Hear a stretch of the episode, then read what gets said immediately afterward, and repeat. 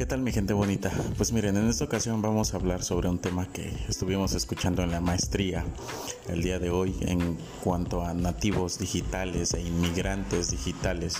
Pues es un tema que de alguna forma en este momento de la pandemia estamos viendo y estamos practicando por experiencia el hecho de digitalizar la educación completamente debido a las circunstancias en que estamos viviendo y es importante que podamos de alguna forma poder entender estos dos conceptos básicos.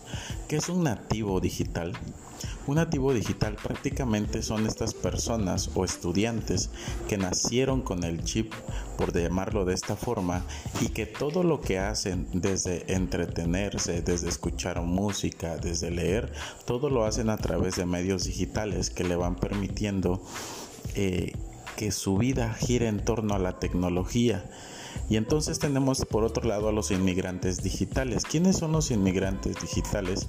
Pues son estas personas que no nacieron en la era de la digitalización, sino nacieron en un momento donde la tecnología era muy, por llamarlo de esta forma, muy rudimentaria, mecánica y que ese paso transgeneracional de esta, de esta tecnología mecánica a digital nos ha costado mucho trabajo y tenemos que adaptarnos. Esto nos lleva a hacernos una pregunta básica, es si los docentes estamos preparados para los nativos digitales. Es una pregunta bastante compleja de responder y una pregunta bastante eh, difícil de llegar a una respuesta concreta y exacta de decir sí o no. Vamos a ver por qué. Primero tenemos que entender que esa brecha transgeneracional, cultural, tecnológica y científica entre estas dos generaciones nos ha llevado a ver y a percibir el mundo de maneras completamente diferentes. Los nativos digitales, como ya mencionamos, de alguna forma lo que hacen es buscan y cubren sus necesidades casi por completo a través de los medios digitales. ¿Por qué? Porque se entretienen, ¿por qué? Porque leen, porque incluso compran e incluso se divierten a través de todos los medios digitales. En cambio, los inmigrantes lo que hacen es de alguna forma buscar los medios tradicionales porque es un medio que conocen y en el que se sienten bastante seguros. Si nosotros pensamos y vemos estos dos elementos en un mismo, vamos a ponerle un aula virtual de clases, nos vamos a dar cuenta que el inmigrante podríamos decir que casi en su, su totalidad está sufriendo por adaptarse a ese nuevo estilo de enseñanza-aprendizaje.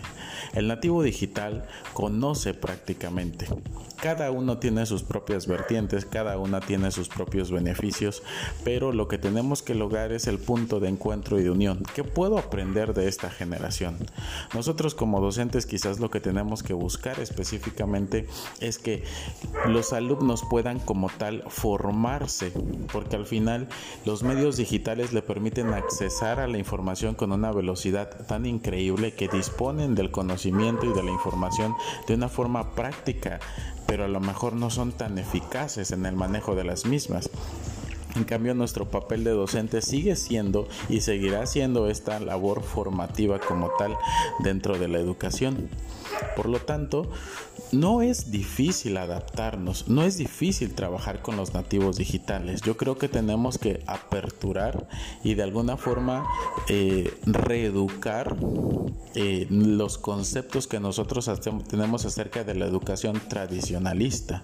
Sí es cierto que si nosotros lo vemos de un poquito de la neurociencia y desde los modelos de aprendizaje nos daremos cuenta que es complejo que a ciertas edades podamos adaptarnos a los ciertos cambios.